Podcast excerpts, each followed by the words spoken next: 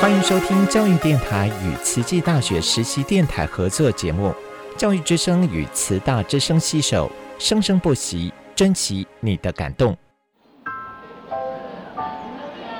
读大学到底有什么了不起的啊、就多一张文凭啊。多一张文凭，出去也不一定有工作啊。哪有？我觉得很好玩的，还可以交许多朋友，还可以学到一八三七年，热力学大师焦尔问他的老师道尔顿：“受教育的目的是什么呢？”道尔顿说：“教育的目的在鼓励学生从事基本的问题探索。大学有许多课程，目的不是让你得到高分，而是让你了解自己。欢迎收听由慈济大学教育团队制作主持的《大学了不起。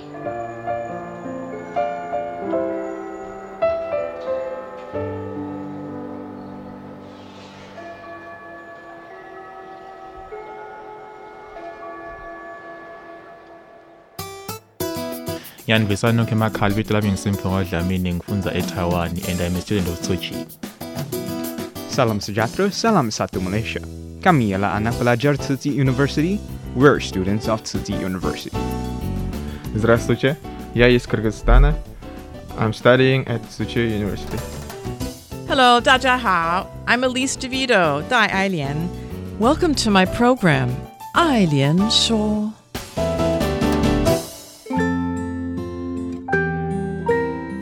Hello and uh, welcome everyone to our show. Today you can hear a new voice. That's because uh, Professor Elise uh, is not currently with us, and I will be her co-host for this show for the next, I think, few weeks.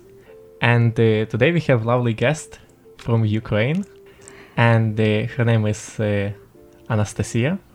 Okay, thank you for pronouncing it correctly. Hello, Anastasiia. Uh, hello, everyone. Anastasiia is refugee from Ukraine, and she came to Tzu Chi University, I think this February. Am I right? Yeah, you're right. So this is uh, from my experience, nine thousand kilometers from your home country. So I think we'll have a nice conversation about your life here, your experience so far in Taiwan. And uh, let's start first from introduction. Do you want me to introduce myself? Like, in which way? I need some tips.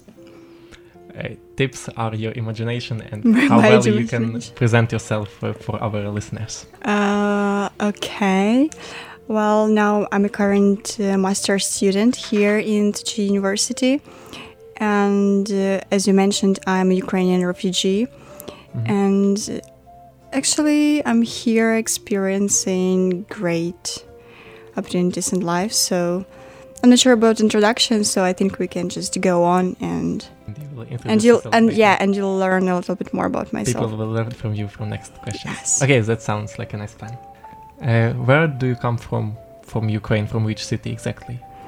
Uh, well, I think maybe you won't you won't agree with me, but it's like more the center of Ukraine because we always have this not conflict but argument. Is it like um, east or not east, easter?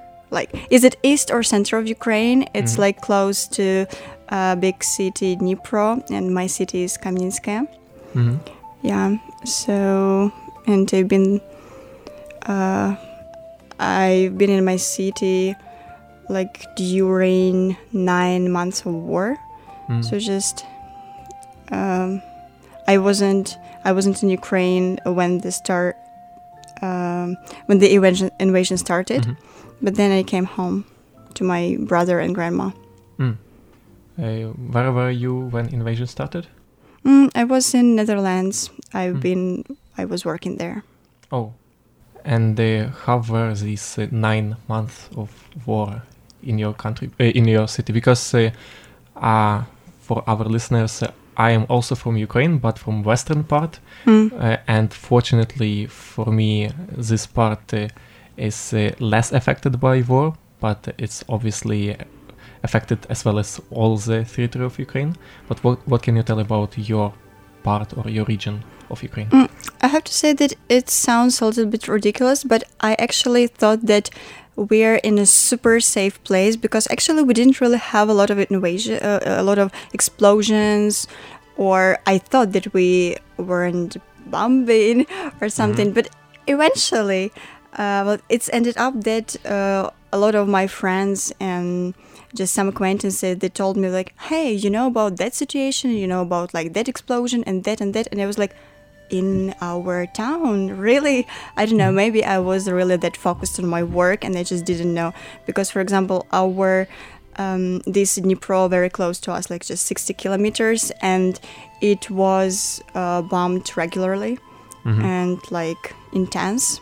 So I thought like, wow, it's so strange that like this city is bombed that much, and we're kind of so safe. But I just didn't know some details. Mm, wow.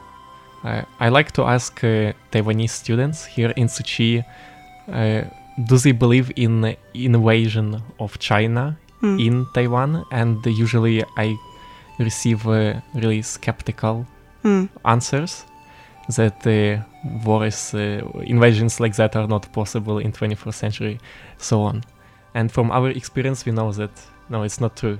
But actually, I was like the same because That's my question was about. yeah. Well, that is that is really strange because that time I was in Netherlands Mhm. and I uh, I was working with a lot of Polish people, Mm. and we had Polish TV, and always before work and during our breaks we always had this TV on, and it was just just news. All news about this possible invasion to Ukraine, and during these a couple of weeks, like um, wh- when they were discussing, it, I was like, guys really? Do you really think about it? How could it be? Like we live in 21st century like what are you talking about? It's just like nonsense. And when they said like wow they're so close to our borders and i was like really are you going to invade us like on horses or something. Like why do you need to go to our borders? We have just you know like i don't know rockets or something. And then it started and like i was what?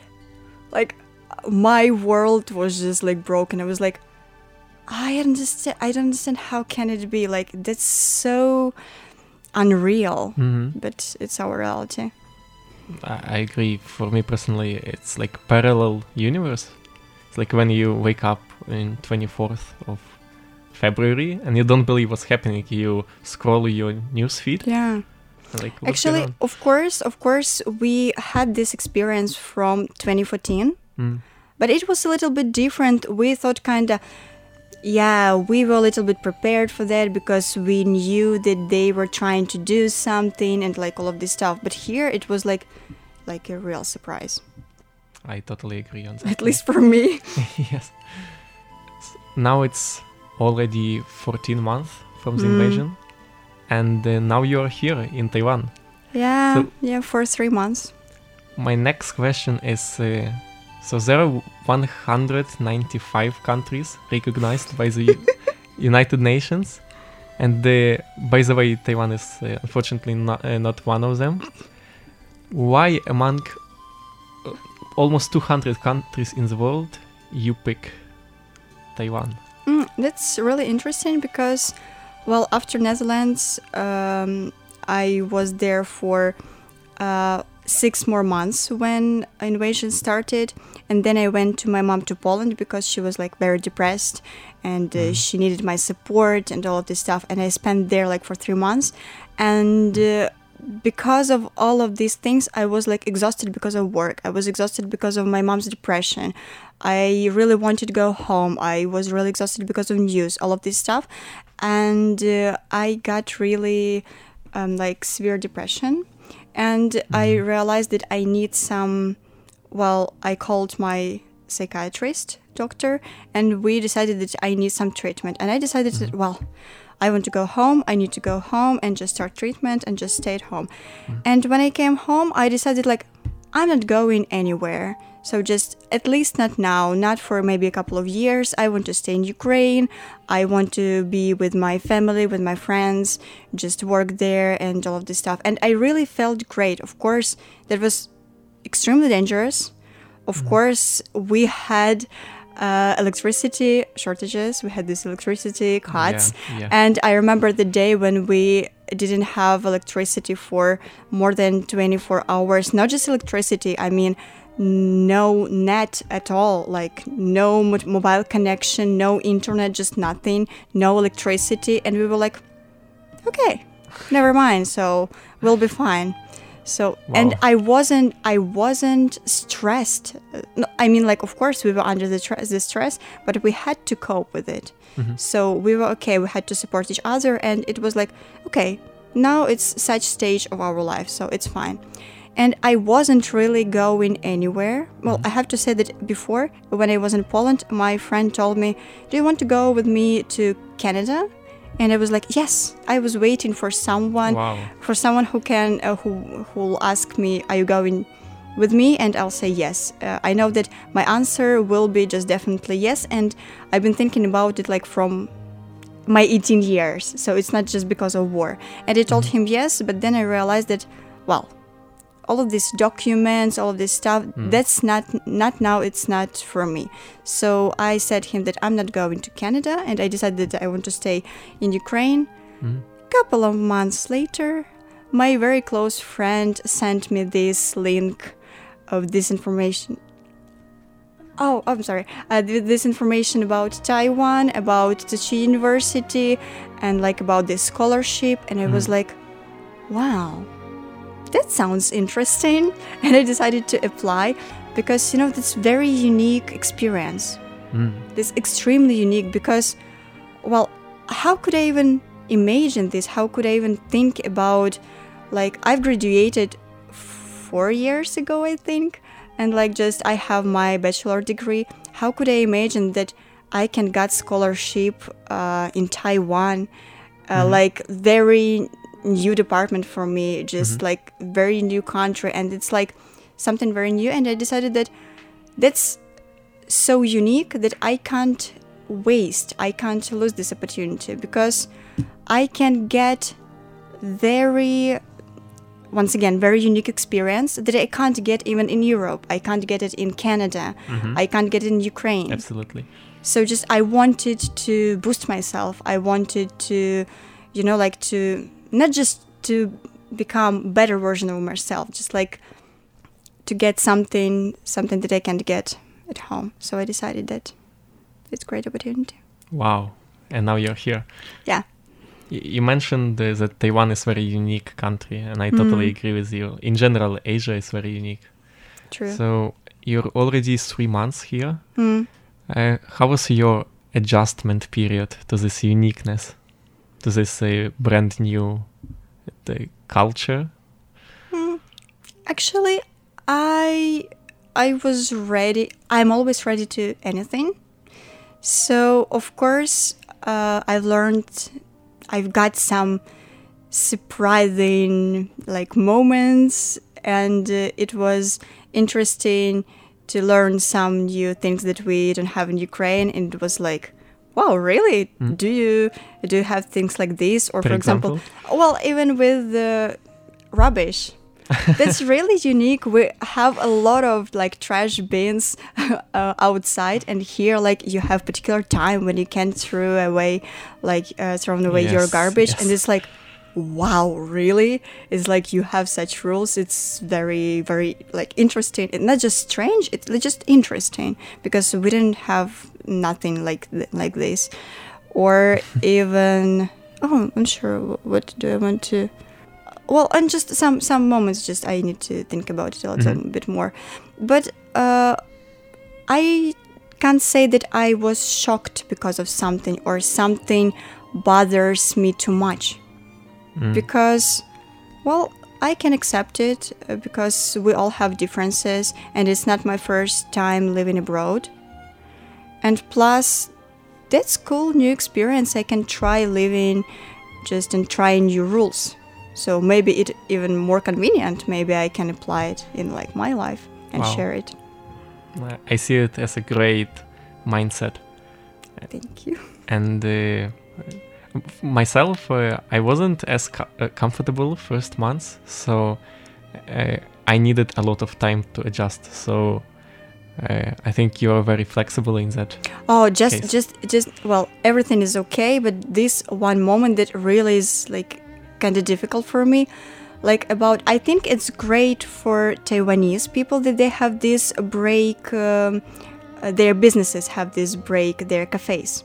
Mhm. So they don't usually most of them they don't work from two till five, but that is that period of time when I have my lunch, and that's why I just always skip this meal because I hate cooking, and I can't really go anywhere because most of places are closed, Yes. and I'm just like.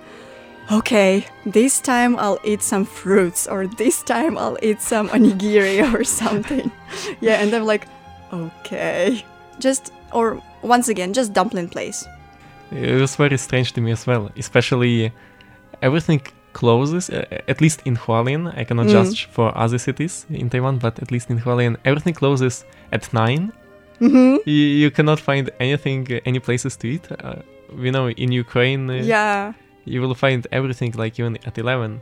True. And it feels like it's our, you know, like best time. We can, uh, you know, like we are free, we're students, we can hang out and just we want to uh, spend time in the evening and kind of, okay, should we stay in our campus or something? yeah, but still, it's nice. Wow, it's very interesting. Have you already had a chance to explore Taiwan? Mm, not a lot. Uh, I've been to Taipei once, and we're Mhm. going to Taipei once again because we really want to attend this great exhibition, uh, art, art exhibition. Um, oh my gosh! And now I forgot. Amano, Amano. He's a, a very famous uh, Japanese painter. Oh. And yeah, and I also really want to attend. Um, Contempor- contemporary art museum. I was there. Oh, it has to be great. I saw photos. it's Like, oh, I, I just, I'm really into contemporary art, Mm. and wow, yeah, that's something that I have to attend. This is place for you. Yeah. Okay. Uh, f- f- for me, it was very unique ex- experience because uh, I I think I I understand contemporary art, but it's something so brand new Mm. in comparison to everything else that we had before. That uh, you're looking at that and you're thinking, wow, should I find purpose or like Mm. reason behind it?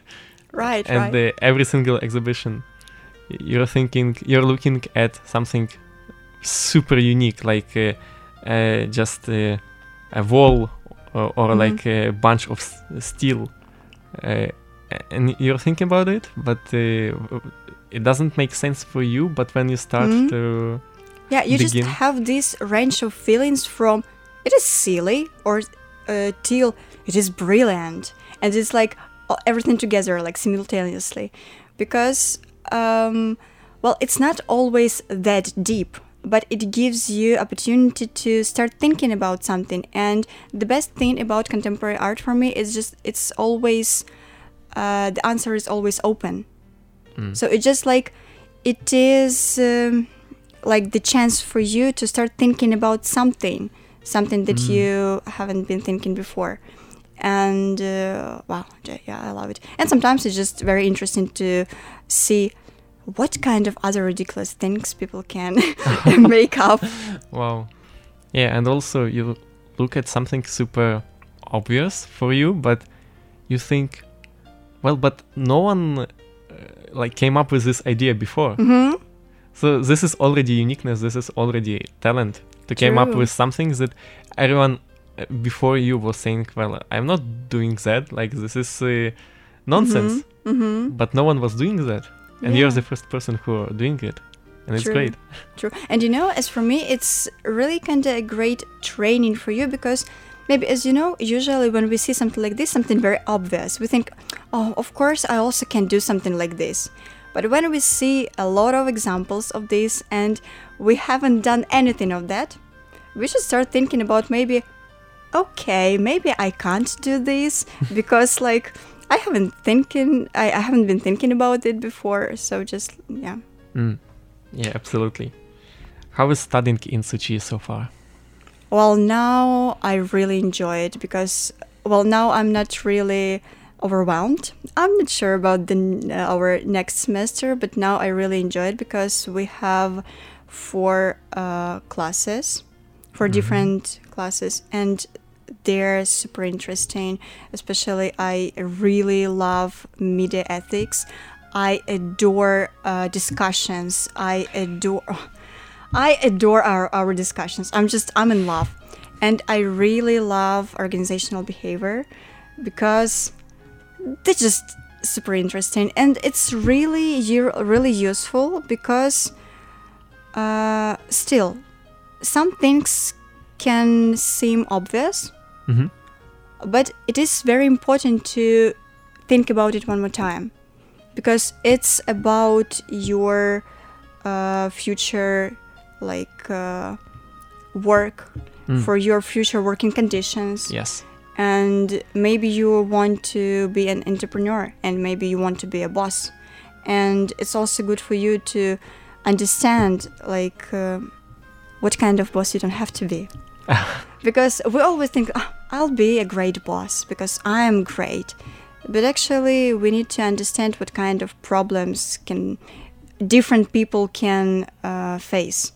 So that's why this uh, information and these discussions they're very very useful for me Since I'm also part of uh, classes you mentioned, I can totally agree on every single point that you made.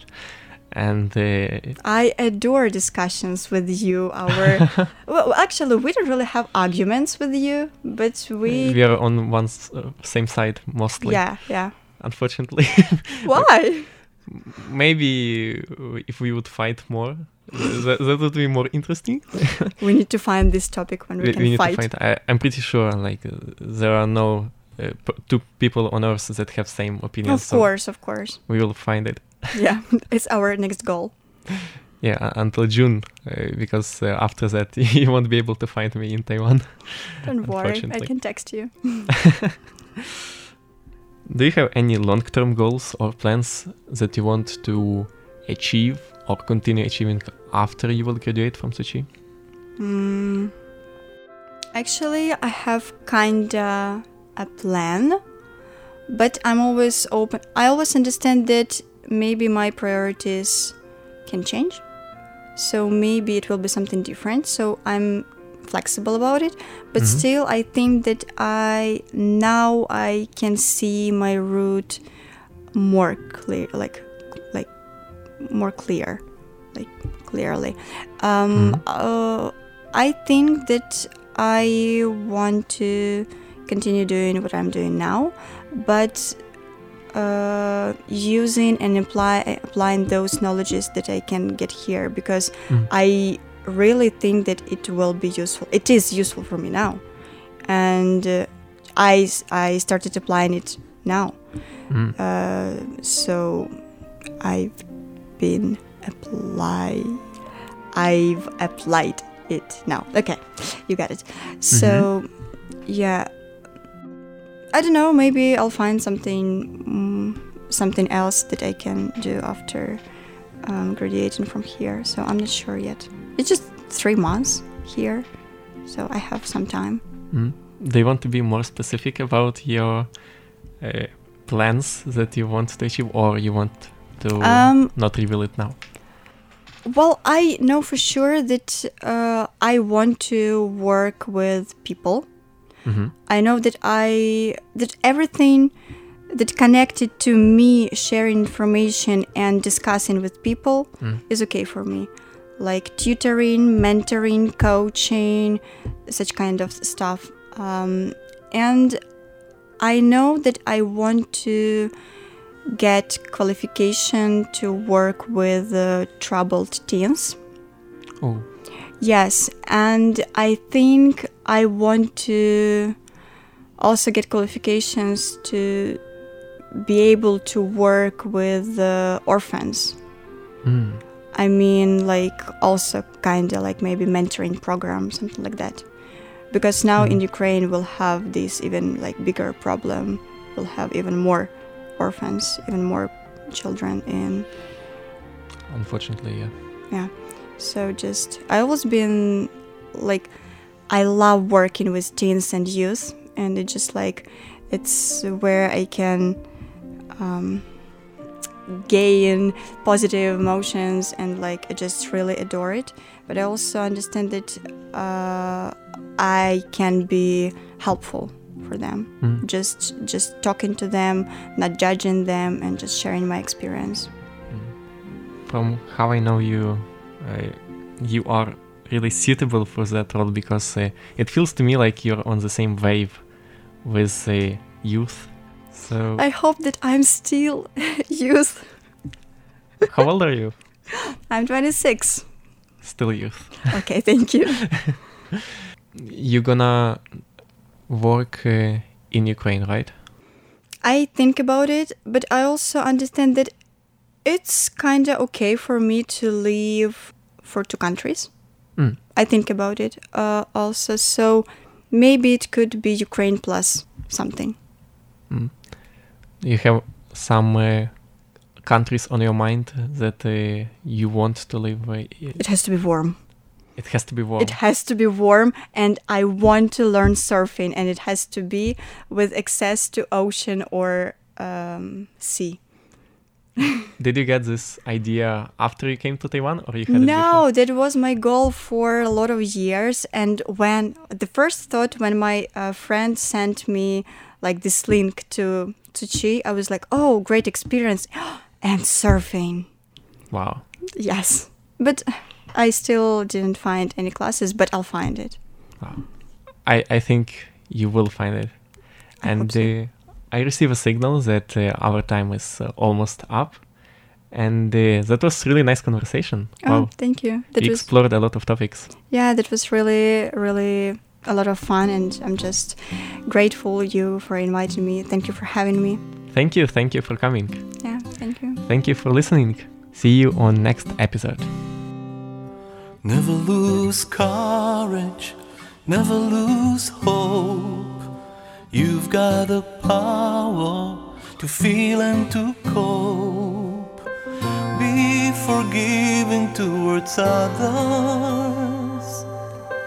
Remain in peace inside yourself.